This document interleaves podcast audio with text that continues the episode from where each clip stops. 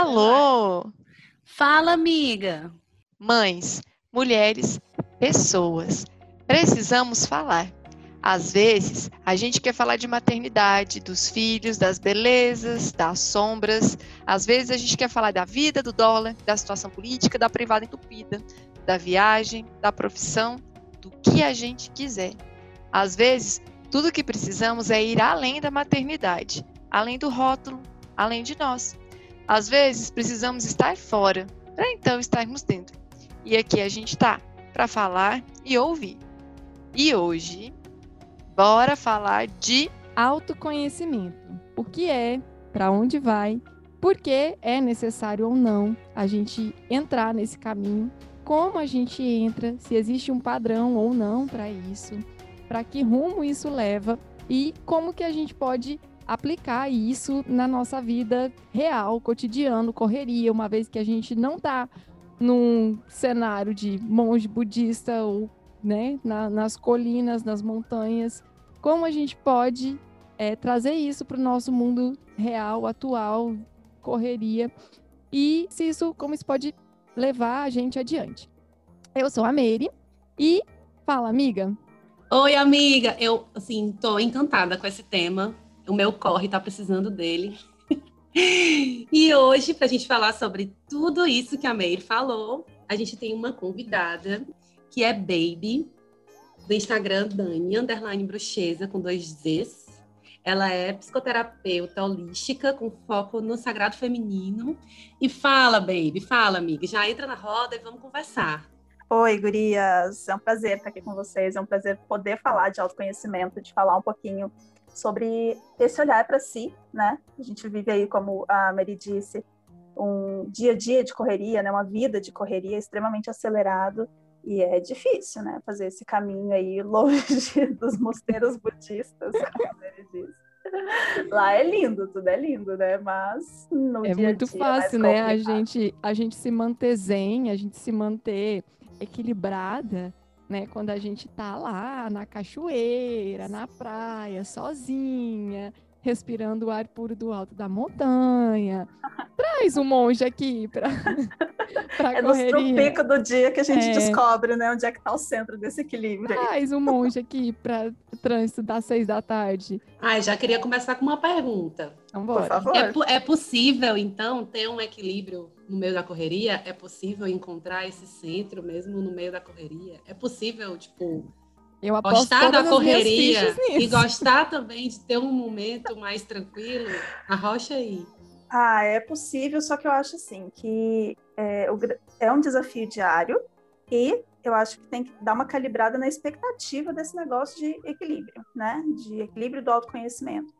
Porque é, é, é tropeço e retomada, né? A gente vai tropeçar, a gente vai sair do centro, muitas vezes, várias vezes ao longo do dia, a gente vai sair desse centro e é o retomar, né? É o retornar para o centro, buscar, porque as pessoas acham assim, ah, porque eu vou estar equilibrada, então se eu entrar nesse caminho do autoconhecimento, vou estar equilibrada 24 horas por dia, ai que linda, que fofa que eu sou, não, não, não, não. É muito pelo contrário. É possível, só que é um trabalho ali de formiguinha que exige bastante atenção, olhar, né? Ficar realmente numa auto-observação, quase um policiamento de si mesmo, gentil, né? Um policiamento gentil, para estar tá voltando para esse centro. Mas é possível, sim. Eu acho que tem que calibrar a expectativa, porque as pessoas acham que é essa coisa da, é, ó, oh, vou ficar, é o equilibrando, né? É o, não é equilibrado, ninguém é equilibrado, é o equilibrando. A gente vai ali tentando buscar esse centro de diversas formas, né? De várias, com várias ferramentas e tudo mais, mas não existe esse ser equilibrado 24 horas por dia. Impossível. Eu acho que a gente Perfeito. precisa pensar que, primeiro, é um caminho sem volta, né? Uhum. É, porque quando a gente começa a olhar para si, a começa a se perceber, a gente quer perceber mais e aí a gente começa a entender aonde que eu posso é, aplicar aquilo e aí a lida no dia a dia ela vai ficando é, a, a lidar com as situações né, estressantes, ela, ela vai ficando mais leve, né? Não significa que seja mais fácil ou que vai parar de ter situações pesadas, né? Situações difíceis, Sim. mas elas vão ficando mais leves. E eu acho também que é, esse equilíbrio ou esse equilibrar é importante a gente olhar de que ele não está dentro de uma caixinha. Então a gente, né, eu brinquei, ah, a gente lá nas montanhas e tal. Nem todo mundo vai se sentir relaxado, tranquilo e equilibrado numa montanha. Um monte de gente vai dizer: "Não, eu não aguento cachoeira, aquele monte de mosquito me picando". E tá tudo bem. Então, é, de, é isso de trazer para a vida cotidiana, para a vida real, é a gente sair de dentro dessa caixa e olhar para o ser humano e olhar para o indivíduo. Então eu acho que começa aí, né? Esse autoconhecimento é eu sair de dentro das caixinhas que me colocam, né? de dentro dessas caixinhas da sociedade, assim. Então, pera lá, eu não me identifico com esse negócio de ai, né, de, sei lá, yoga, zen, não sei o quê. Eu, pessoalmente, me identifico, né? Mas tem muitas pessoas que podem não se identificar. É, e isso, talvez até a Baby possa trazer e aprofundar mais dentro do próprio sagrado feminino, né? Que a gente tem muito desses arquétipos da... da a gente brinca muito é, eu e a Baby somos muito, muito amigas pessoalmente, então a gente às vezes brinca com esses arquétipos, né? A gente olha lá, xamã com a pena no cabelo, é lindo, é maravilhoso, mas não tá dentro da minha realidade, né? Então é a gente começar esse caminho, talvez por aí, do, de, de sair desta caixinha, de sair das caixinhas e eu me olhar como realmente eu sou e como realmente dá para ser. Sim, é o possível, né? É a possibilidade. Eu eu lembrei do, do conceito de bem-estar, que foi, assim, popularizado nesses últimos anos, aí é bem-estar, inclusive é o nome de um programa, mas enfim. É esse bem-estar, né, que é vendido em várias uhum. matérias uhum. e é sempre muito engajado é sempre muito, inclusive é um nicho muito forte no Instagram. Quem tem Instagram Sim. sobre isso, é um Instagram que tem bastante. E ele é vendido muitas vezes dentro desse estereótipo, né? O que seria esse bem-estar? Vendido dessas caixinhas prontas, assim, né? O bem-estar do físico, o bem-estar do mental, da saúde mental, né?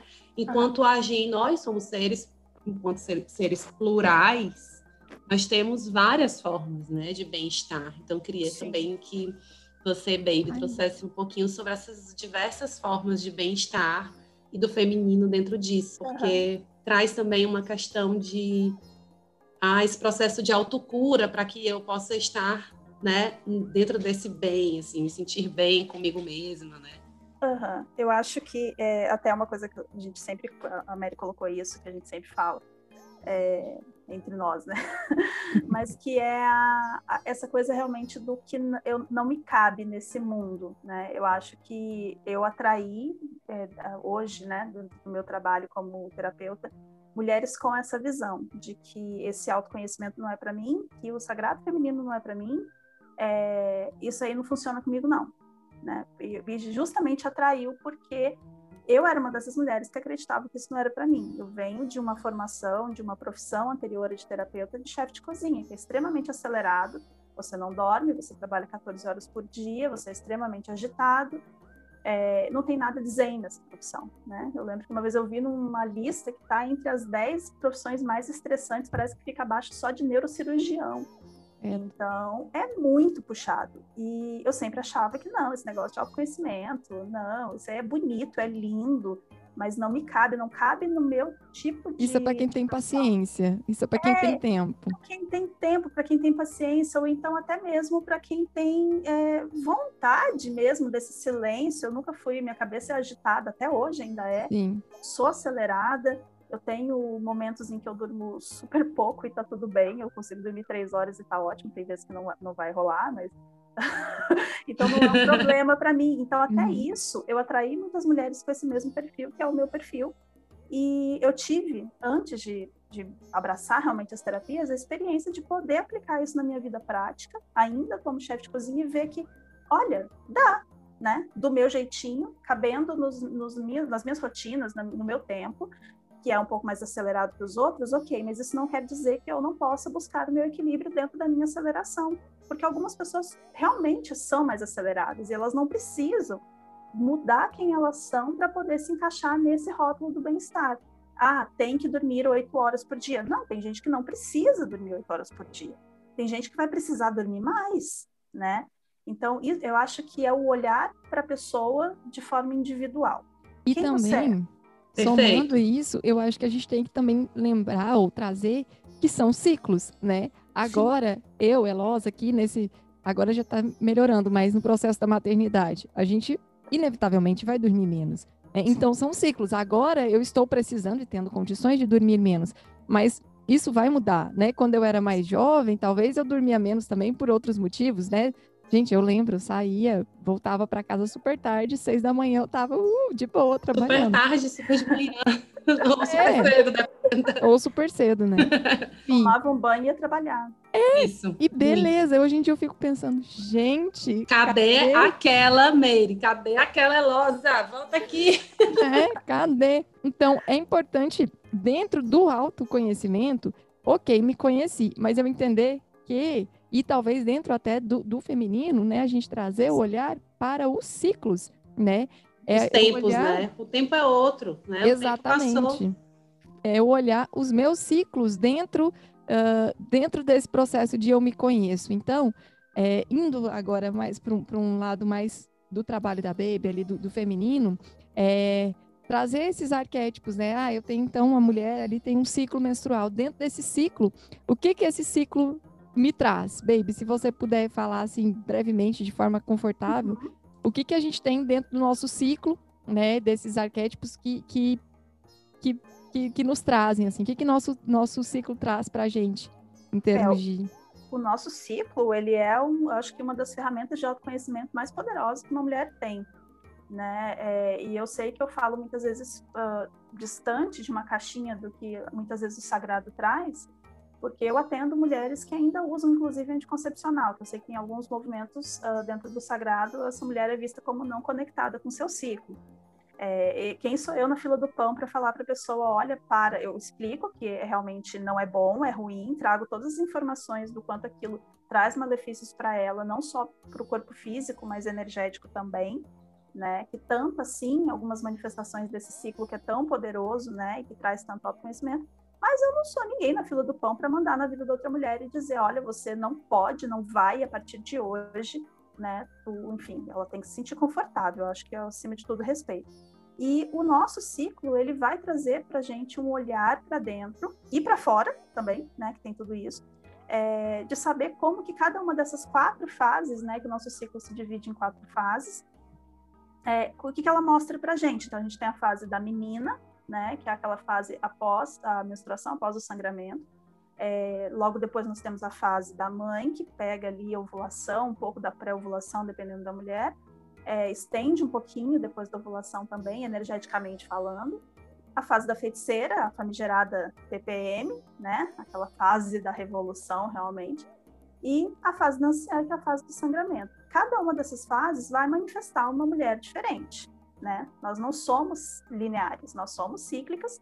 E mesmo as mulheres que não observam isso, não trazem esse olhar de autoconhecimento para o ciclo, elas manifestam do mesmo jeito. Então é aquela coisa da tomada de consciência. Ou você escolhe tomar consciência dessas manifestações ou não.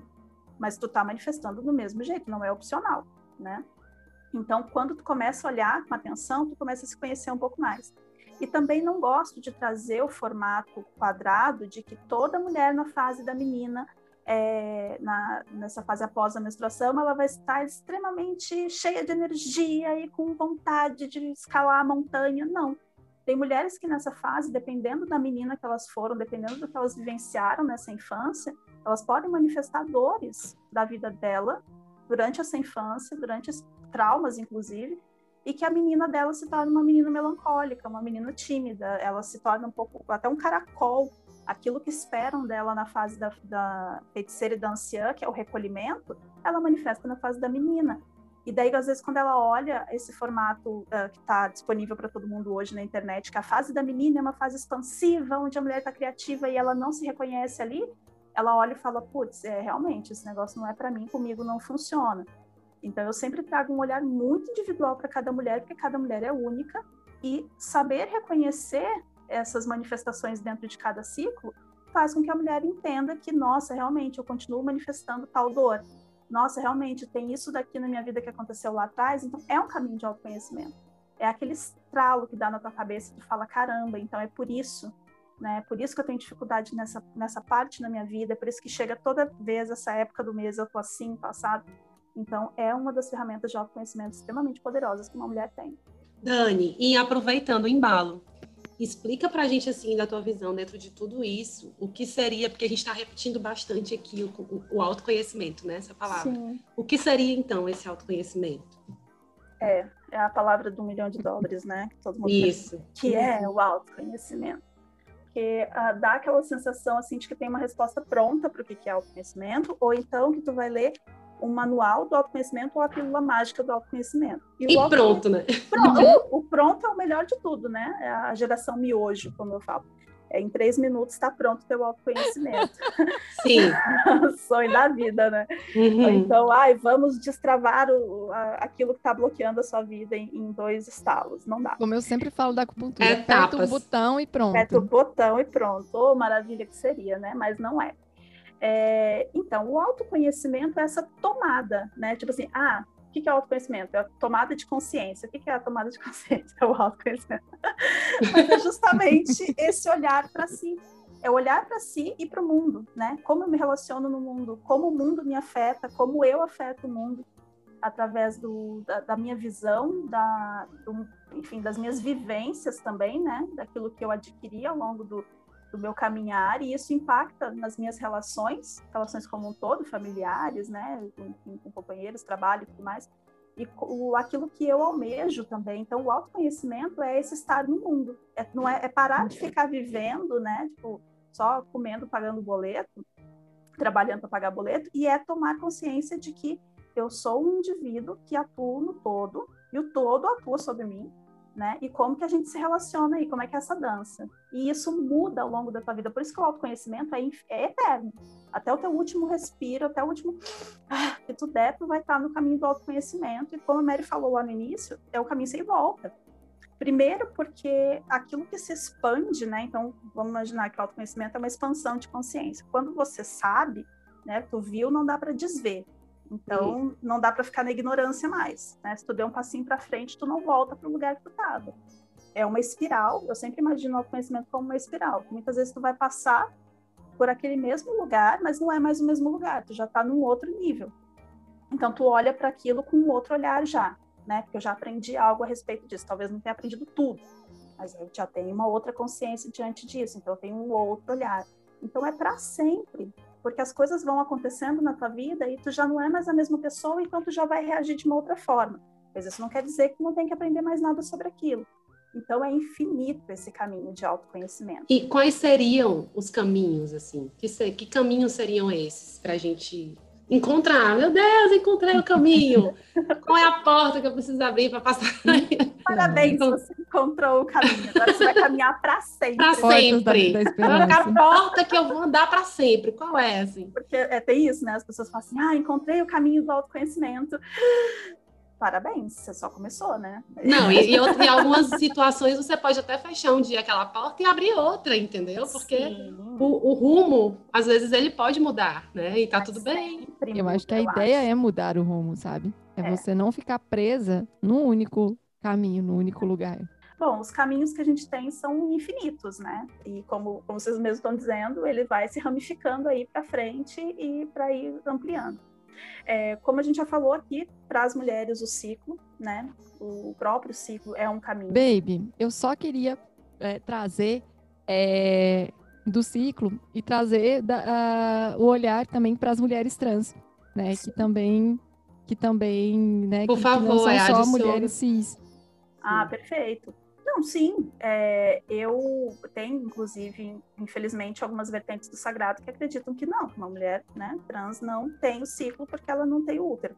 Se a gente fosse ver assim, então uma mulher que precisa retirar o útero, ela também não poderia ser incluída dentro dessa, dessa ideia. Uhum. Eu acho uma bobagem. Porque, assim como eu disse que eu atendo mulheres que ainda tomam anticoncepcional, elas continuam sendo cíclicas, lógico de uma forma diferente, uma mulher trans também, porque ela se identifica com a visão do feminino. É, até já fui até muitas vezes me perguntaram em privado, ah, mas você não usa é, nos seus textos o, é, o gênero é, neutro? Neutro. Uh, não, porque eu estou falando com o feminino, então não importa para mim. Se você se identifica com o feminino, é contigo que eu estou falando. Né? E quando às vezes eu preciso realmente falar com o masculino, eu vou falar com o masculino, porque né, os dois precisam dar lado a lado. Isso independe uh, do, do sexo de nascimento, para mim. né? Então, a minha Sim. visão. É, e a mulher trans, ela também vai trabalhar dentro de uma ciclicidade, assim como os homens também trabalham dentro de uma ciclicidade, tá, gente? Por mais que eles sejam mais lineares, eles também caminham dentro de um ciclo, mas é um ciclo diferente da mulher. É, o ciclo do homem é solar, né? Mulher tem o ciclo lunar, o homem o ciclo solar. É ciclo também. É, então, a mulher trans ela vai também acompanhar, porém, ela acompanha assim como as mulheres que uh, não têm mais útero ou as mulheres que já entraram no período da, da menopausa ou da planopausa, elas acompanham o ciclo da própria lua, da lua uhum. física fora, né? Mesmo porque a mulher que ainda tem o ciclo dela, ainda tem o sangramento, ela também é influenciada pela lua de fora. E tem, tem, tem todos esses detalhes. Né? E aí, então, no caso, ser. só para uma pergunta bem pessoal. no meu caso aqui, porque eu não estou menstruando depois da, do Sim. parto, ainda não menstruei, mas ele já, já iniciou seu ciclo, né? Eu acho, tô com fé que agora vai. Pois é, o meu, o meu ainda não deu nem um sinalzinho, assim. E aí, eu continuo sendo cíclica, não tomo, não tomo anticoncepcional. Com certeza. É, daí depende muito, né? É, vai aí também da tua autoobservação. O que, que pode acontecer nesse período da amamentação, né, do pós-parto e tal? É, ou a mulher ela vai seguir o mesmo ciclo anterior dela, reproduzindo as manifestações, por exemplo, ah, eu uh, o nosso ciclo muda, né? Ao longo do, do, ano todo ele vai mudar. Então a mulher ela não vai passar o ano todo, por exemplo, lunando, né? É o termo que é usado no sagrado ou menstruando. Uh, só na lua nova ou só na lua crescente, ele vai variar. Mas, por exemplo, a tua última lua foi uh, numa lua nova. Então, talvez o teu ciclo se alinhe da mesma forma que ele estava anteriormente, o último que tu teve. Daí é uma auto-observação. Ou então ele vai seguir a lua do céu tá? Então, observar aí, por exemplo, quando a gente fala da lua do céu, a lua nova tem a representação da menstruação, a lua crescente dessa fase pós, a lua cheia da ovulação e a fase que seria da pós da pós-ovulação, né, da pré-menstruação, seria a lua minguante. Então, essas manifestações da, do teu ciclo pessoal entraria na lua externa, ou então acompanharia o teu último ciclo, né? As manifestações do teu último ciclo, depende de cada mulher. Então, cada fase da lua, eu vou pontuar, cada fase da lua vai corresponder a uma fase do ciclo, que são aqueles arquétipos que a gente falou, né? Sim, exatamente. Perfeito. Aqueles mesmos da menina, da mãe, da anciã e da feiticeira. É, e eu penso que, né, ah, beleza, achei isso legal e tal, e aí, o que, que eu faço?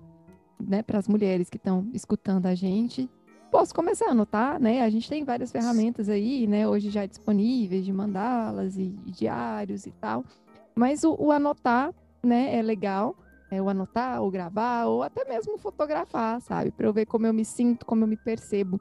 Eu, eu fiquei encantada com a definição que a Baby deu de autoconhecimento, assim, não, eu achei extremamente poético e super real. Como eu falo, né? Conversar com a Baby é uma, uma terapia, enfim. Mas eu, eu vejo muito nisso, assim, da percepção, do abrir-se para a percepção, né? Para a percepção do eu e como eu me manifesto e como eu recebo o que está sendo manifestado na minha volta. Assim, essa dança, como Sim. a Baby falou, essa dança do que está dentro com o que está fora. Porque se a gente olha, nós somos isso, nós somos a manifestação do, do, do macro no micro e o, o micro no macro. Então, Sim. nós somos isso e, e perceber essa dança. Sim. Ai, maravilhoso, gente. Eu lembrei agora que sim, no ano passado, né, que, que foi o início de, de quando o mundo mudou todo, né, virou de cabeça para baixo. é, a Leia ainda estava matriculada na escola, mas como a gente está planejando para mudar de cidade, aí ela ainda não está, né, na escola. Mas enquanto ela estava na escola, tinha muita troca com as professoras dela. E uma, uma das coisas que elas trouxeram foi para a gente poder ajudar a Leia né, nesse, nesse momento e em qualquer outro momento, assim, né, independente de estar na pandemia ou não, mas elas trouxeram isso para a gente anotar e anotar é, sobre ela, né, sobre alguma mudança, fazer tipo um diário. E elas falaram já, assim, anteciparam para mim e aconteceu muito isso mesmo, de que você acaba se conhecendo muito mais do que conhecendo a própria criança, porque você começa a perceber de todas as influências do, das suas ações na uhum. criança, dos momentos em que você está passando, de tudo. Então, é também foi esse processo também de autoconhecimento, né? Assim, de, de perceber as nossas atitudes, as minhas atitudes e que tudo, positivamente, negativamente, interferia nela. Claro. É, essa hum. ferramenta da escrita, eu sou a chata da escrita, né? Dentro das terapias que eu aplico, junto com as mulheres que eu acompanho, eu sou a chata da escrita porque eu falo, tá anotando? Tá escrevendo? Às vezes não precisa ser aquele textão do Enem, Sim. as pessoas às vezes não têm o hábito, né, da escrita, Sim. então ela não sente tão confortável, mas eu sempre pego no pé para pelo menos palavras-chave sejam colocadas, né? Uhum. Então, às vezes um sentimento, um pensamento automático tenha surgido, porque a escrita, e é uma coisa que é, é, parece bobo, mas é extremamente terapêutico, porque quando você se quando você escreve, principalmente se lê, né, você se ouve e a gente perdeu esse hábito de se ouvir. Estamos muito no automático, né? Eu acho que o escrever é sair do automático, como tu falou, essa coisa do observar a criança. É, eu me observo, né? Porque eu acabo parando ali para escrever e ver que de repente, nossa, ela está reproduzindo isso porque esses dias eu falei, então ela pode ter me ouvido, ou então ela vê dentro de casa a gente fazer isso e isso, então ela faz, ela faz fora, ela faz perto da gente, a gente sai do automático uhum. e consegue olhar com uma lupa em uhum. cima do que a gente está fazendo. E, e, e, o diário era uma coisa tão comum, né? Era uhum. uma coisa que toda já era quase colocado para, principalmente para as meninas, né? Toda menina tem o seu diário, o seu cadeadinho, era algo bonitinho, até poético, assim. Eu tive vários diários e não sabia nem usar, né? Mas que era algo que inclusive era estimulado para a gente ter, né? Pelo menos as meninas Sim. tinham esse hábito de ter o diário uh, e foi perdendo, né? E eu acho que está voltando. Então eu acho que a escrita também é um ótimo caminho de autoconhecimento e, e claro, né? Terapia é um caminho de autoconhecimento, meditação é um caminho de autoconhecimento, mas é aquela coisa cada um vai encontrar o seu caminho que é mais confortável. Por exemplo, eu não consigo meditar. Eu não consigo sentar e meditar. Mas eu tenho meditações ativas, por exemplo, eu toco tambor e eu sumo de onde eu tô, né? É uma meditação, né? Exatamente. Exato. As pessoas tendem a achar que meditação é só sentar o bumbum ali bonitinha uhum. e, e, e, ah, e apaga os pensamentos. Também tem essa, essa é, os pensamentos engano. você apaga. Eles não, não tem como, gente, né? Se alguém consegue fazer isso, por favor, me explica, porque eu não consigo. Uhum. Eu também então não saber. é apagar e ai, deixa tudo em branco a tua cabeça. Não, é você não sair. É, esses dias eu vi um. Tem um. Acho que é um documentário, uma série na Netflix que fala sobre meditação. Que é, uhum. é, é uma meditação guiada, agora esqueci o nome, é bonitinho até, tem uns desenhos. E eles falam, né, que os pensamentos é como se visse uma avenida.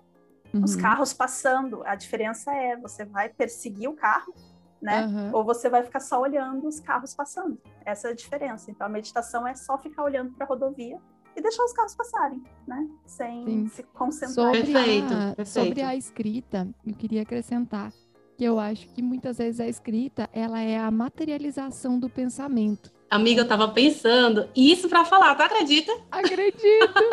eu tava aqui esperando. Não, pode falar. Eu só queria dizer isso mesmo, que eu tava pensando mesmo. Vai, a Roche. Peguei, então. Eu acho que a, a, a escrita ela é justamente essa materialização do que eu estou pensando, né? Então eu materializo e sabe quando a gente é, é, comigo acontece muito isso. Muitas vezes que eu, vou falar para o Ale alguma coisa, aí eu eu falo, e aí ele me olha, eu falo, e na minha cabeça soou muito melhor. Quando você vê, né? Você vê no papel o que você uhum, estava é. pensando, e aí você constrói com palavras com sentido, né? Começo, meio e fim aquele pensamento que muitas Sim. vezes estava ali, né, na nuvem, e aí você coloca em sentido, aí você, às vezes, opa, peraí, aí você vai e vai tentando construir e organizar esse pensamento. Por isso que muitas vezes a gente fala, né, organiza o pensamento, né, e a gente escreve e consegue enxergar. Nossa. E é engraçado, porque é, eu já tive uh, mulheres que eu acompanhei uh, que falavam: eu não escrevo porque eu tenho vergonha de ler o que eu escrevi depois. Assim, mas ninguém mais vai ler é só você, né? Então não precisa ter vergonha. Daí ela insistia que ela não conseguia escrever porque ela tinha vergonha dos próprios pensamentos. Então a gente vê um nível, até mesmo no bloqueio da escrita, a gente vê essa coisa, né, de na minha cabeça era melhor, ou às vezes até mesmo de reconhecer que na cabeça era maior, né, que quando tá dentro da cabeça parece um universo, um mundo, um bichão que vai te comer, e quando tu bota no papel tu vê que é pequeno e tu fica com vergonha de ter se incomodado com aquilo, né? Sim. Então até isso é um trabalho de desconstrução. Sim. De ver que não, não é tão então, e eu assim. acho que, já que a gente começou a falar sobre isso, de, do autoconhecimento como uma, né, de pôr para fora o que está dentro, além da escrita, é, também, isso eu falo pessoalmente, assim, sabe? De mim e de formas com que eu até utilizo como ferramentas de trabalho, às vezes, que são os próprios desenhos. E eu não estou falando de um Picasso que vai fazer lindos desenhos. Eu estou falando de rabisco, eu estou falando de bolinhas coloridas, cada uma representando uma coisa, sabe?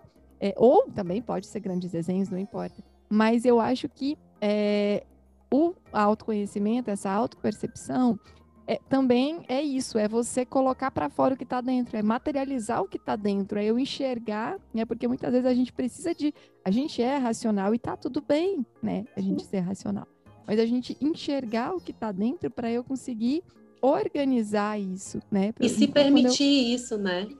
Acho então, que a Baby trouxe isso, né? Da pessoa que não se permitia, talvez, né? Não estava se permitindo se ler, né? Exatamente. Se conhecer, né? Sim. Sim. E isso muitas vezes, é um bloqueio.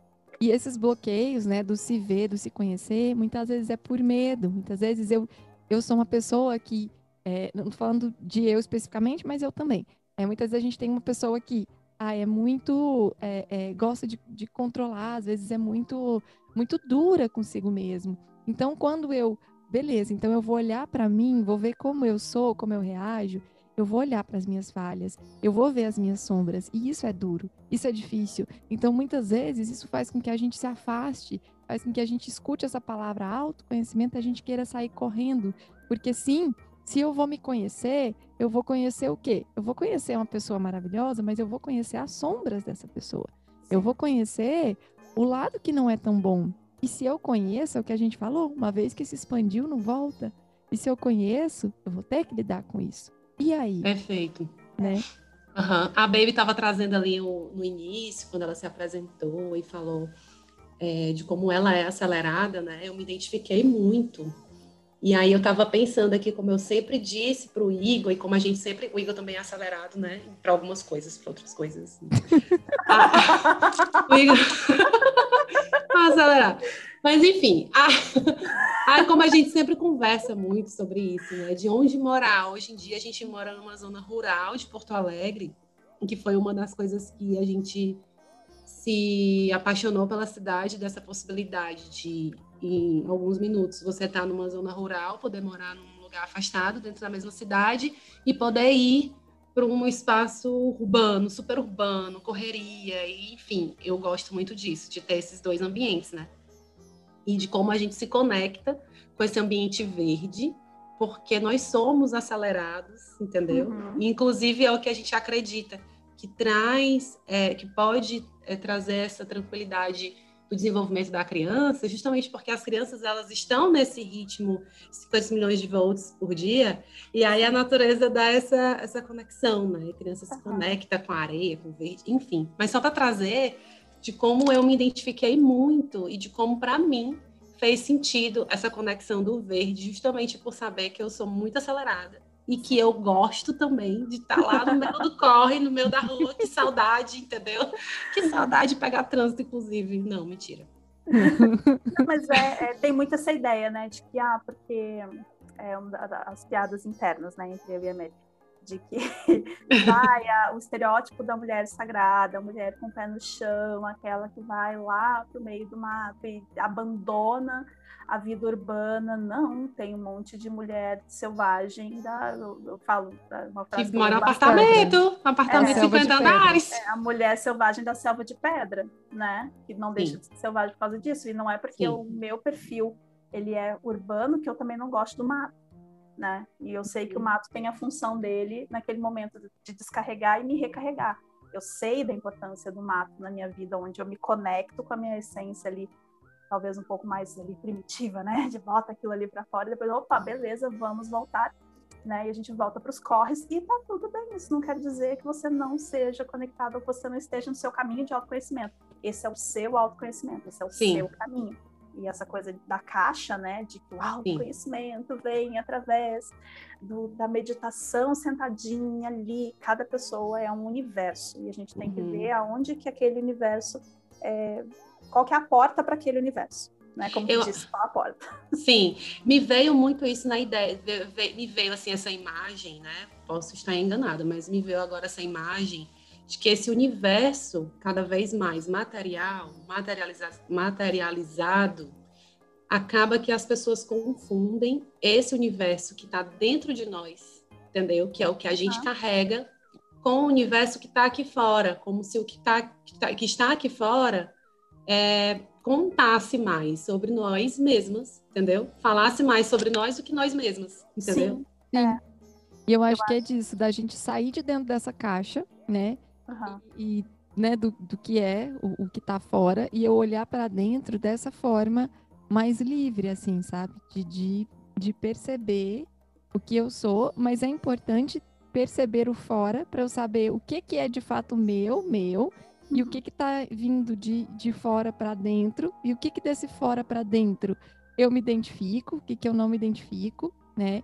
enfim, e o que que eu estou reproduzindo de dentro para fora, que também, é, claro. sabe, são muitas, muitas Sim. coisas. São muitos caminhos fora e dentro, dentro e fora. Eu acho que a, a maneira de levar isso da forma mais leve é começar com a ideia de que o que serve para o outro não vai servir para mim necessariamente. Eu acho que liberta muitas pessoas nessa ideia do caminho do autoconhecimento. É uma grande libertação mesmo. É. E para a autocura. casal também, sabe? O autoconhecimento é uma coisa, né? A autocura já é uma outra, uma outra porta. Ou que não? a autocura, ela é a consequência do autoconhecimento. Eu pensei isso também. Foi exatamente o que eu pensei. É uma consequência, né? Mas é existe cura? Ou, tipo, vai sempre ter uma cicatriz que a gente vai sempre guardar? Existe, uh, existe cura, mas não existe cura é, daquela história do pronto, acabou, né? São várias pequenas curas que a gente vai tendo aí, porque outras vão abrir, né? Às vezes a partir daquela dali vai abrir outra. E e a gente tem que estar preparado para essa ideia, porque muitas vezes a pessoa fala assim: nossa, beleza, curei e nunca mais nada vai sangrar dentro de mim. A Não. gente tem muito essa ideia, né? Do, ah, eu vou para terapia porque eu tenho aqui um problema com, sei lá, meu cachorro morreu. Eu vou lá para ver isso. E aí, eu acho que eu, eu olho para isso e deu, pronto, tá tudo certo. E aí é que tá. Não, eu comecei a puxar o iceberg e aí eu posso até resolver esse problema do cachorro, mas aí eu vou vendo e vou indo e vou indo. Então aí é, de novo, o caminho sem volta. Ave Maria! Esse, e esse processo da cura é isso, é eu entender que, ok, eu posso curar, mas não significa que essa ferida não vai doer de novo algumas outras Ela vezes. Ela não possa vir momentos. de novo, né? Sim. É. Então, Ela assim, vem, às é, vezes, com outra cara, com outra é. roupagem. É. Isso, eu ia falar exatamente isso. E eu aprender a lidar nova...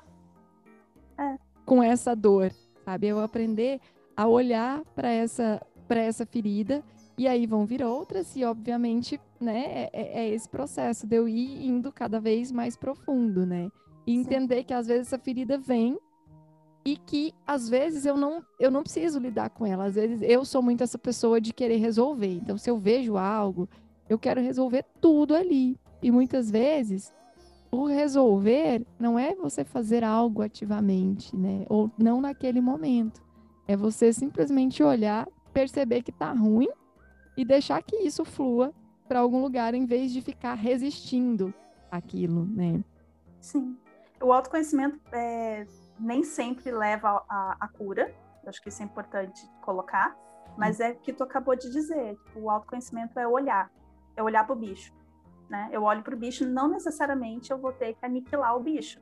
Eu vou chamar ele para tomar um café e falar assim, então, queridão, me conta aí o que, que é que tá rolando, né? Da, da, onde foi que eu te tirei, me conta e, e acolher. Muitas vezes o nosso bicho, né, o nosso monstro interior, ele só quer um abraço, ele só quer ser visto. Ele só quer ter um lugar. É, ele quer ser reconhecido. As pessoas, o que, que elas fazem? Elas pegam aquele, o monstro, os monstros internos, os demônios, que são muitos, né? É, enfio dentro do armário, tranca a porta, não tô te vendo, fica aí. Se eu não tiver te vendo, tá beleza, Isso. tu não existe. Não, se eu não vejo, não existe. Ledo engano. E daí o que acontece? O bicho vai ficando com raiva, porque ele vai ficar com fome, ele vai ficar irritado porque ele tá trancado ali dentro. E não tô dizendo que a gente tem que sair jogando os nossos demônios na rua, porque ninguém é obrigado. Mas é, é o entender que ele tá ali em algum lugar né? E que ele quer ser reconhecido, né? Ele quer ser reconhecido, ele quer, como a Mary disse, ter o lugar dele, de saber que ele está ali. E não alimentar o bicho é pior, porque vai chegar uma hora que ele vai ficar com tanta fome que ele vai meter o pé na porta, daí sai numa condição em que você não tem condições de lidar com aquilo, e é onde todo o BO está formado. Perfeito. É puxa a cadeira, sente é. o bicho lá, dê um nome para ele, é o seu nome. Eu acho que. Me dê um abraço. A dor dói para que ela seja vista, né? E principalmente para que ela seja sentida. Porque a gente às vezes sabe que tem um bicho, até quer dar o, lugar do bicho, mas a gente não quer sentir, né? E aí entra de novo naquilo. Eu, eu entrei em contato com a minha sombra, com a minha dor, mas eu não quero. Né? Eu não quero entrar em contato, contato porque eu não quero sentir. E eu gosto de, de falar que a gente tem as emoções, os sentimentos, e eles não são nem bons nem ruins. A gente, a gente que põe esse julgamento em cima deles, né? Do bom, do ruim. Eles são sentimentos. Eles são, e eles são sentimentos por quê? Para que eles sejam sentidos. Então o problema não é o sentimento, não é a dor, não é a ansiedade, não é a angústia, não, é quando a gente não se permite sentir. Claro que eu não vou alimentar demais para que isso cresça, né? Mas eu vou me permitir passar por isso, né? É importante eu olhar, entender que a dor, que o sofrimento, que ele vai existir. E eu preciso passar. Então, como eu vou passar? Como eu vou sentir? né? Então, é, a dor ela ela dói muitas vezes para que ela seja vista e sentida. Porque quando eu sinto, eu dou um espaço para ela e então ela pode ir, ela pode seguir. Esse bicho pode seguir. Ele já foi visto, Sim. ele já fez o que ele tinha que fazer, ele me entregou o que ele tinha para me entregar. Então ele pode tomar o caminho dele. Tem uma coisa também que a gente confunde o bicho da gente com o bicho do outro, né? Opa! Que aí a gente pensa assim, ó, esse bicho aqui não é meu, não, cara. Veio aqui, chegou aqui na minha casa, mas tome, ele é seu, leve. Uhum. Que a gente, né? E aí os bichos ficam brigando, né, entre eles. Enfim. Exatamente. Então, se assim, colocar cada bicho no seu lugar, como a mãe falou muito bem, é também para resolver, ajuda a resolver esses conflitos um nossos bichos com os bichos dos outros, sim. É uma coisa que a gente faz muito mesmo, tomar pra gente o bicho do outro, né? Tomar, espelhar também o nosso bicho no outro. Rola muito também. Muito. Rola muito, sim. E é, é um processo. E assim, a gente saber disso não significa que a gente está livre de fazer isso. isso Exato. Vezes... Era exatamente o que eu ia falar, que assim, às vezes a gente acha assim que tá, eu me conheci, eu, eu aprendi a fazer esse caminho de olhar o bicho, de sentar, passar o café lá, bater aquele papo. E, e eu acho que não vou mais precisar olhar nem tanto para o bicho ou nem para um novo bicho. É, uma vez a Mary me trouxe uma, uma reflexão de uma live que ela tinha assistido e eu achei aquilo maravilhoso. E direto é, eu, eu, eu, entrego de volta para ela essa informação e ela me devolve também. Ela que me trouxe, a gente fica trocando a mesma informação. a gente às vezes esquece, né? E uhum. é justamente aquela coisa, tipo, ah, eu como terapeuta quero dizer então que eu sou uma pessoa super evoluída, que eu não tenho problemas. Uh, ou que eu não caio nesses buracos. Não, caio, todo dia, todo dia a dia, né? Se tu tá caminhando, tu tá se colocando na condição de cair nesses buracos, de cair nessas condições, né? É, a diferença é que talvez a gente demore menos ali no buraco. A gente tem as ferramentas, não quer dizer que eu não vou passar, ah, eu não sou a evoluidona, nossa, desconstruidona, eu não preciso disso. Não, a diferença é que quando você tem a, a ferramenta, e isso acontece não só com o terapeuta, mas com a pessoa que está no caminho de autoconhecimento, é que ela vai levar menos tempo se debatendo no chão. Ai, meu Deus, onde que eu tô? O que está acontecendo comigo? Ela já mais ou menos sabe o caminho. Então, pode ser que ela. Peraí, eu preciso dar uma respirada aqui para saber o que está acontecendo dentro de mim. É, e daí ela sai daquela situação, talvez com um pouquinho mais rápido, digamos assim, ou com um pouquinho mais de leveza do que antes. Né? É meio que uma chave da porta, né? Que você assim, guarda no bolso. É... quando você precisa, você vai lá e às e vezes assim, a chave ó, demora um pouquinho mais para Às vezes tu não lembra onde eu tu vou... também. Exatamente, é. É assim, eu vou cair, né? Eu vou cair feio, mas eu não vou voltar para o mesmo lugar que eu estava antes. Quando não eu levantar, eu vou estar... Tá... Exatamente, não existe mais mesmo lugar. Então, quando eu levantar, o ponto zero já vai ser outro. A gente parte da experiência e nunca mais do zero. Nossa. Isso. Muito bom. Muito bom. Eu vou até anotar a gente parte. Já que a gente tá falando de anotar. A gente parte de adotar. Gente, eu tenho tatuado. Eu acho que, não sei se vocês sabem, eu tenho tatuado uma frase de uma música. E é toda vez que eu dou um passo, o mundo sai do lugar. E isso para mim faz um sentido, obviamente, absurdo, né? Porque Mas é. É exatamente isso. E, e eu e a, e a Baby, a gente fala muito, né, disso. Desse esse vídeo, essa live também ficou muito gravada para mim que, que é isso. Que live é essa, minha gente? Quero assistir. Eu vou te tá passar. É, salva. um- é uma pessoa que eu acompanho, que eu gosto muito. Trabalha com constelação familiar. E, e aí, o dia ele contou uma experiência dele. Eu fiquei falando que ele né, teve uma treta lá com a filha. Eu falei, mas gente, ele treta? Como assim? Ah, eu lembro, eu lembro. Você já Falei. trouxe essa live em, outras, em, outros, em outros episódios. É, aí eu falei, mas gente, e a gente tá aqui, eu acho que enquanto terapeuta também, né, às vezes a gente se, é, a gente vê muito terapeuta com essa, com esse pedes- nesse pedestal, assim, de não, essa pessoa está totalmente resolvida porque ela tem acesso à informação, a isso tudo e tal. E não, eu, eu, né, isso é a minha, minha visão particular, é que se eu estou neste caminho de terapia, é justamente para a troca. Então, eu tenho muito mais a trabalhar em mim. Então, cada pessoa que Total, pra mim, gente. é para me trazer alguma coisa, né? Para que eu possa trabalhar, porque a gente tá junto, né? Nesse processo, assim. É, dentro da ideia do, do, do curso do benzimento, né? Eu dou- dava, né, antes da pandemia, curso de benzimento. É, a gente aprende isso, que quem mais precisa de cura é o curador. né? Total. Então, Exato. Sim. ficar nessa de que o terapeuta está no pedestal e comigo não acontece, como a Mary disse, muitos fazem essa linha e, bom, cada um, cada um. É, eu brinco bastante com as mulheres que eu atendo. Eu falo assim, amada, comigo também rola uns BO esquisito aí, né? E vai rolar com você também. Não quer dizer que tu vai sair daqui desconstruidona, ninguém é desconstruidão, é desconstruindo. Então acontece, eu sempre brinco que ah, tava desarmonizando meu chakra, vou ter que enfiar a mão na tua cara. Então é aquela coisa. É, o- é o namastreta, né? Que a gente Tá mais treta. todo mundo né, sai desse lugar. Não tem, gente, por favor. É, é uma ilusão. ah, tanto tentar vender isso, quanto olhar no outro esse lugar de pedestal, né? Que, ai, nossa, fulano é tão... É maravilhosa, a pessoa é maravilhosa, é maravilhosa. Mas ela também vai ter o dia dela virada no giraia, né? Sim, e humano. como esse, tu já trouxe isso, né? Então, essa temática que a gente também queria trazer para cá, que é como o autoconhecimento ele influencia nas nossas relações, né? Uhum. E com certeza, né? a- quando a gente começa a se conhecer, como eu falei lá atrás, que o autoconhecimento é bem essa coisa do como eu interajo com o mundo, o mundo interage comigo, o mundo mexe comigo, né? Dentro do- de como eu sou e como eu vou ser. É, então, lógico que influencia nas nossas relações, né? Então, é, quando eu lembro que uma vez numa uma roda de sagrado que eu, eu expliquei um pouco sobre sagrado, acho que a última que eu fiz antes da pandemia, é, um rapaz, tinha um rapazes na, na roda, eu achei aquilo maravilhoso. E, e ele falou justamente isso, de que ele, é, através dessa visão que eu tinha trazido para ele, ele enxergar a, a namorada e a mãe de uma forma diferente, né? As mulheres mais próximas a ele, no caso. É, e, e a gente até comentou sobre isso, que, na verdade, quando a mulher se olha dessa forma, dentro do autoconhecimento, aqui trazendo a questão do ciclo, mas isso serve para o autoconhecimento como um todo, você olha o outro diferente.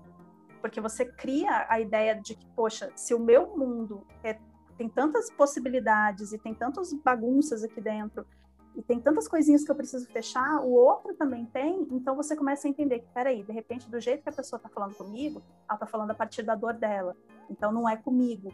Então você muda a tua visão. Lógico que não é assim lindo todo dia, né? A gente né? vai chegar uma hora Sim. que tu vai avançar no outro, realmente Isso. Infelizmente, mas tu cria, assim, não só uma visão de empatia com relação ao outro, entendendo que o outro também é o universo e que ele traz toda uma carga de vivência junto com ele, daquilo que ele absorveu durante toda a vida, a criação que ele teve, o, o- enfim, o contexto que ele estava inserido. Tu consegue ter uma visão diferente, de não achar que tudo é contigo. Ai, tudo é comigo. Ai, fulano fez porque ele não gosta de mim. Ai, porque fulano... Então, tu começa a se relacionar com o mundo de uma forma, além de ser mais empática, Uhum. é, tu para de absorver tanto o que o mundo te traz dessa forma nociva. Sim, e eu acho que daí, quando você para de absorver dessa forma tão nociva, você começa a enxergar oportunidades nas dificuldades, assim. Claro que a gente não vai olhar para uma treta e falar, nossa, que coisa boa, maravilhoso isso aqui, né? Não, mas é eu ah, olhar para aquilo, sentir a raiva, o que eu precisar sentir, e olhar para o depois disso, o que, que aquilo pode me trazer. E é, olhar para isso como uma forma de impulsionar, como combustível que pode me levar além daquilo que eu já tenho, né? Além dessas minhas reações que já são esperadas. O autoconhecimento é um. E as relações, eu acho as relações. É, o autoconhecimento através das relações é um solo muito fértil. Muito. Muito fértil, porque sempre dá alguma coisa disso. E às vezes é um caminho até mais fácil. Para algumas pessoas, elas têm dificuldade de olhar para si, só para si, somente para si. E às vezes, quando a gente traz uma abordagem dela se relacionando com o outro, ela entende com mais facilidade. Né? Cada pessoa entende mais fácil de um jeito ou de outro. Então, às vezes, a pessoa da maneira que ela se relaciona com os outros, para ela é mais fácil dela se conhecer, se conhecer através do outro, né? De como ela se relaciona no mundo. E também ajuda da pessoa a entender justamente aquilo que a gente falou antes, né? Que é entender que o, o seu BO não é o BO do outro, gente. Isso, é muito é importante, né? É revolucionário. Você entender que, beleza, eu encontrei a chavinha, de vez em quando, às vezes, eu escondo ela, e eu não sei onde é que eu guardei, mas eu, eu, eu sei mais ou menos o meu caminho. Mas nem sempre essa minha chave, ela vai servir para aquela outra pessoa. Porque pode, pode acontecer isso também, né? Toma aqui a minha chave, você uhum. abre aquela ah. porta, que ela também Nossa. vai abrir. Mas então é não é acontece, aquele né? caminho da pessoa é um outro caminho, a porta que a pessoa vai encontrar é uma outra porta, e a chave da pessoa também é outra. Mas é o que mais acontece. É o que mais acontece. De, é, a ideia do, do conselho, né? Isso. Isso, porque não é o conselho o pitaco, pitaco, fantasiado de conselho, né? Eu acho que uma a, a, conversa entre amigos é muito bom, essa coisa de poder é, ter esse lugar de troca, de acolhimento e tal. Mas na maioria das vezes, numa conversa entre amigos, rola justamente isso do conselho, né? E numa terapia, apesar de eu já ter feito terapias com profissionais que partiram também do conselho, está muito errado, né, mas profissionais profissionais, a gente não pode partir do conselho, justamente por isso, porque a minha vivência é uma e a vivência da pessoa é outra. O que serve para mim não serve para o outro. Então a gente vai ajustando ferramentas que dentro do universo daquela pessoa vai fazer sentido e vai ajudar ela a abrir as portas que ela precisa, né? Então não dá para partir do, do, umbigo. O conselho é um umbigo, né? Dentro Nossa, da minha total. vivência, serviu. Tu pode sim trazer essa essa visão assim, né? De, olha, é, comigo aconteceu assim, funcionou, mas foi comigo. Isso é muito importante pontuar se for trazer essas questões. Até mesmo para o amigo, né? Não falando como terapeuta, mas para o amigo. Olha, amigo, é, comigo aconteceu assim, assim, assim, funcionou assim, mas não quer dizer que vai funcionar para você, né? E... Muitas vezes a gente entra no automático, na exigência, né? Do não, mas você não está lidando, e muitas vezes a gente nem, nem vai para esse lugar consciente que a gente está falando do reconhecimento. A gente exige do outro inconscientemente, assim, a gente exige que, não, mas como assim que ele não está vendo isso? Como assim que ela não está percebendo? Como assim? Né? Então a gente acaba exigindo muitas vezes a partir de uma experiência que ela é nossa, a partir de um, de um lugar que ele é meu, e isso acaba sendo injusto comigo claro. e com o outro, né? Porque claro. eu, para eu chegar neste lugar, provavelmente eu passei por duras penas, assim. Sim. E aquela pessoa, né? O que será que ela passou? Por que, que ela ainda não enxergou? Por que, que ela ainda precisa estar na dor, né? Então é um respeito com o outro também, sabe? De eu olhar e respeitar. É, e o que é fácil para mim não é fácil para o outro, né? Eu acho Sim. que às vezes para mim, nossa, mas é tão fácil, ela não tá vendo, é tão simples. É, é simples para mim, Total. E a gente faz esse caminho até por amor, né? Porque a gente não Sempre quer ver o outro na dor. Não, às vezes é Sempre é por amor. também, por preguiça de também estar tá ouvindo o BO do colega. Mas...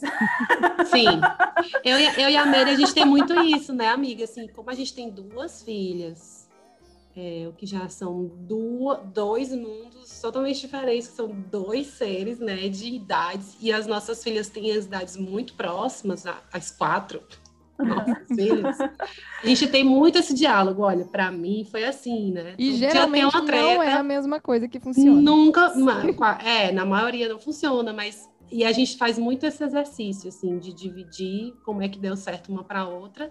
Às vezes funciona assim de você pensar que, peraí, então acho que aqui é diferente por causa disso, disso. Não, e tá, trazer sabe, um assim? olhar de, ah, amiga, para mim funcionou, dá a sensação de que, pô, então, alguma coisa vai funcionar para mim. Não e o que é massa, exatamente. Nessa relação minha e aqui, é que a gente vai para direções muito próximas, se não as mesmas direções, mas nós vamos por caminhos muito diferentes. Muito diferentes. E esse respeito acontece, né? De você saber que, olha, ela tá indo aqui, minha amiga tá indo aqui, e a gente tá indo no corre. E é uma Aí, coisa amiga, assim, ela tá lá no é, caminho dela, e a gente tá aqui. E é uma coisa que a gente admira muito, porque, poxa, é o contexto dela e tudo, eu acho perfeito. Só que é o dela, da família, o contexto familiar ali e tal, e super funciona. E aqui pra mim não funciona, mas eu super admiro, eu acho maravilhoso, e a gente tá indo no mesmo lugar. O que tem funcionado, o que tem funcionado pra gente, que é a mesma coisa, é a skincare, né, amiga? Bate. É. O peso. o skincare tem. Mais ou menos, porque você me falou daquele trem lá do, cra... de, do, do extrator de cravos, amiga. Toda Ah, vez que eu uso amiga. aquele trem, eu cago a minha cara. E Aqui, ó, tá tudo cagado, não dá para o pessoal ver, mas eu taquei remédio aqui, por quê? Porque Ficou vermelho. Porque eu faço ferida toda vez, eu cago minha cara todinha. Porque tu vai no. É? Sei lá o que que eu faço, sei que eu já desisti. Não dá, ok. vou ficar só Tudo certo. Esse universo de skincare eu vou ficar só olhando. Eu não tenho a menor paciência, gente. Estou Nossa. adentrando isso. Então, eu também- não tinha paciência também. Eu sempre já falei sobre isso em outros episódios aqui. A gente já falou, inclusive, que em alguns momentos a gente coloca muito o outro em primeiro lugar. A gente Uhum. quer cuidar primeiro do outro e às vezes esquece de si, né? Sim, muito. E que isso veio muito de como a gente aprendeu com as nossas mães. A gente, a gente falou sobre isso num episódio sobre autocuidado. Vários, mas vários. É, mas esse isso. especificamente foi bem interessante, porque isso se repetiu e a gente não tinha colocado na nossa pauta, e isso se repetiu na mesma história de todas as quatro Uhum. mulheres que estavam presentes no episódio, cada uma de uma forma muito parecida, muito única, mas todas muito parecidas, né? Aham. E que e aí, para mim, eu, eu me esforço para fazer essa essa skincare por primeiro por parar e olhar para mim. De, é assim, esse olhar no espelho para mim é um exercício mesmo, entendeu? Eu não tenho paciência. eu gosto do resultado. E aí eu dizer para mim que eu vou olhar para mim é um exercício assim que materializa esse momento, entendeu? Sim, Aham. Pra mim também. Agora sim, eu estou no processo de acordar um pouquinho mais cedo para justamente fazer meus, meus Paranauê. E o skincare entrou. E é legal porque a Elis já sabe. Aí ela sabe que uma vez por semana eu vou colocar argila na cara e ela acha incrível. E ela já até pergunta: Mamãe, você já terminou a sua, a sua máscara facial? Mas é Isso é lindo. maravilhoso. A Leia pede pra colocar nela, né? Mas aí, enfim. Aí eu- o negócio é outro esquema, eu tenho que, que guardar. E, assim, né, isso, isso que a gente tá porque falando tem ela o vai link. pega tudo, passa tudo. tem o link do autoconhecimento, que a gente estava falando muito do autoconhecimento de dentro, né? E, Aham. e o autocuidado ali, esse skincare, é um autoconhecimento de fora. Porque toda vez Sim. que eu olho no espelho, eu olho melhor. Poxa, minhas marcas, meus sinais, meu, meu corpo. E não É. necessariamente um tá separado do outro. né? Não, não necessariamente como que isso reflete, né? Como que, que... Porque o autoconhecimento de dentro, ele vai refletir fora também. E vai refletir no fora, começa por onde? Começa pelo meu corpo. É o lance do beba água, né? É. Beba água. Você bebe a água e aí você vê como sua pele vai melhorando, você vê como todo o seu sistema vai melhorando, você vai. Exatamente. Exatamente. E tem Tá. bem essa ligação, né? De quando eu me conheço por dentro, às vezes eu até descubro por que, que eu não gosto de determinadas coisas fora, Isso, perfeito, exatamente. né? Nossa, arrasou. Deixa eu anotar isso aí também. Mas e aí, pra gente fechar, vamos, vamos falar aqui sobre finalização, então. Autoconhecimento. Tem fim? Como é? Acabou, me conheci, beleza, e aí? Acabou? Tem, tem, tem No fim. dia da Tem. sua morte, a Eu acho que não tem. No dia da passagem, né? Ah, Daí, tá. quando faz a passagem, depende muito da crença de cada um, né? Mas ah, eu acredito que é, termina-se, né? Essa vivência, recolhe ali. ah, agora eu tenho trabalhado bastante com os registros acásticos, né? Que é essa, essa, esse HD externo que a gente tem, que está lá com todas as nossas vivências registradas e tudo que a gente aprendeu sobre si, sobre o mundo. Então tá tudo guardadinho. E daí a gente vai voltar, né? Tô falando aí já de crenças, né? Mas daí a gente volta, a gente volta para aprender outras coisas. E, e alguma, alguns resquícios ficam, né, do que a gente aprendeu na outra vivência. Claro que não com a clareza, né, que a gente gostaria para evitar muitas coisas. Mas a gente aprendeu, então a gente vai aprender uma outra história, uma outra vivência. Vira uma página, né? Ver um novo livro. É... Aí, toma, tá aqui o novo tá mesmo, Do mesmo autor, Boa talvez, né? sorte, agora tudo de Sim, novo. É o mesmo autor, né? É o mesmo autor com outras vivências. Mas o autoconhecimento só termina no último suspiro, com certeza. Porque tu vai ter vivido outras coisas, vai ter encontrado outras pessoas na tua vida, tu vai eu uh... também vejo assim, até porque se a gente parte do princípio que estamos em ciclos, então assim, e que eu, né, vou sempre mudar, então, poxa, eu vou sempre ter alguma coisa para conhecer e, e, mais, eu vou ter alguma coisa para olhar, para trabalhar, para melhorar, passar adiante e para trocar. Quando eu acaba essa minha energia dessa dança, dessa troca da vida, aí sim, né? Ok, acabou, mas eu vou estar sempre em movimento. Eu acho que esse autoconhecimento ele é o movimento. É Perfeito, gente, sempre também concordo com vocês. É a, a, questão do, do autoconhecimento. Ela está escrevendo um livro. Estou escrevendo pessoas, meu livro, oxe.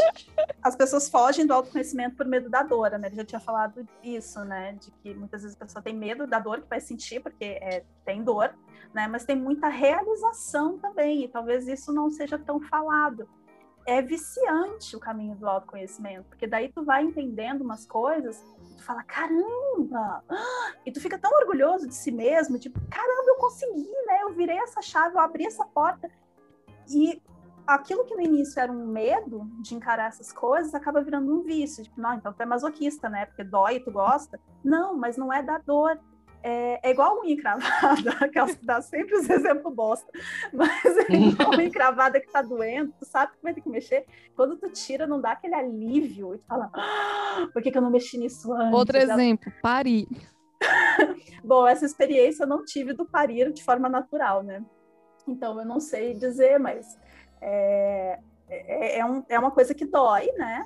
Então, depois que vem aquela realmente a, é a contração, né? O que vem, Intestino tudo preso. contrai também. então dá aquela satisfação depois, né? Mesmo que saiba que aquilo dali não é o fim. É, nossa, eu vou ter que sentir dor de novo. Eu sei que eu vou ter que sentir dor de novo. Mas a realização pós a dor é tão fantástica, tu fica tão orgulhosa de uhum. si mesmo. Eu digo, tão feliz que tu fala. Eu sempre menciono, eu sempre menciono a minha vivência enquanto mulher negra, né? Que eu só me descobri uhum. na fase adulta e, e, e nessa fase adulta demorou mais aí uns 10 anos até que eu começasse a me aprofundar com relação a isso e estudar sobre as questões raciais. Então, assim, depois que eu fui olhar para isso e me entender e me conhecer e saber que muita coisa estava ligada a isso, aconteceu exatamente isso. Eu devolvi um monte de bicho que estava aqui, que eu achava que era meu, e devolvi, saí devolvendo, entregando. Não, tá meu. toque, toque, toque. É seu. E aí volta, sabe, assim, porque. E é maravilhoso. E é sempre uma libertação. É isso. É isso? É isso no, no, to, no todo? É isso. Finalizamos? Então, Finalizamos. Ami, oh, oh, Dani, foi um prazer, baby, te conhecer. prazer foi meu. Foi muito bom, muito leve, né? O episódio, a gente falar de, de autocura, que às vezes é esse processo assim da ferida, das cicatrizes uhum. que a gente uhum. carrega, que a gente vai carregar, e que a gente não necessariamente ainda conhece todas, ou conhece, ou sei lá, enfim. Mas foi muito bom é, falar contigo, quero falar mais vezes, quero te ouvir mais. Ah, vai ter. Foi muito bom, Gurias. Antes de, eu, antes de eu deixar a Baby finalizar, eu quero falar uma coisa. Que hum. é sobre uh, o autoconhecimento e o dedo na ferida, né? Que muitas vezes a gente tem essa resistência de, e eu sempre eu falo muito sobre isso, de que nem sempre a gente precisa futucar a ferida. Basta a gente saber que ela existe, que ela tá ali, dar esse esse lugar, colocar ali um, um curativinho. Nem sempre a gente precisa futucar, descobrir, nossa senhora, essa ferida aqui veio lá de quando eu tinha três anos de idade. Né? Não, é a gente simplesmente acolher esta ferida, né? Então, eu queria fechar com isso. E agora sim, baby.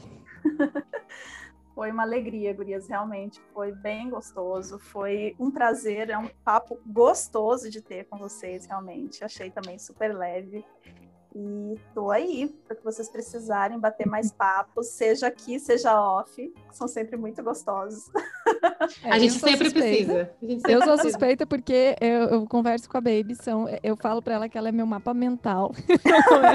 eu sou suspeita também, porque tu vai e fala para mim, então eu já fico envolvida, né? É, tipo, ah, exatamente. Ai, a Baby já era minha amiga, ela nem sabia. Como não sabia, exatamente. Agora fizemos o match aí, deu certo. Sempre Mas, são enfim, vários podcasts off, né? Sempre, muitos. Podcast do podcast sempre muito bom. Enfim, eu queria agradecer sites. muito a Baby, porque eu já queria ter essa conversa há muito tempo. É verdade. E, e sabe aquela coisa que a gente tem, e isso eu tô falando para quem tá ouvindo, assim, de que é aquela pessoa que eu quero guardar muito, muito, muito, porque eu, eu sei que vai ter o episódio, porque ela tem muito que falar. Então eu sempre ficava guardando a Baby na minha caixinha especial. É, porque, nossa, eu preciso guardar ela aqui, porque ela é muito maravilhosa. Então eu quero falar sobre tudo. Ela está sobre... falando aqui publicamente para todo mundo ouvir, mas lá no meu WhatsApp tem, tem vários podcasts dela explicando. É, falando então, que a Baby tem que estar tá aqui no O canal tá abertíssimo para Baby, o espaço está muito aberto e eu espero que a gente repita muitas vezes. Eu estou muito feliz e realizada da gente ter tido esse papo, porque, enfim, meu amor, minha admiração é gigante por ambas, né? E eu estou muito feliz de poder estar tá aqui, da gente poder levar para fora esses papos que, que para mim são muito construtivos, muito maravilhosos. Então, muito, muito, muito agradecida. E você que está ouvindo a gente, siga a gente nas nossas redes sociais e siga a Dani Baby também no Bruxês. A gente vai deixar os links disponíveis aqui. E do que, então, que a gente então, vai falar, amiga? Do que a gente quiser. Uhul! Finalizamos. Gostou desse episódio? Nos siga nas redes sociais e acompanhe a nossa agenda. Sobre o que a gente vai falar, amiga? Sobre o que a gente quiser. Adoro.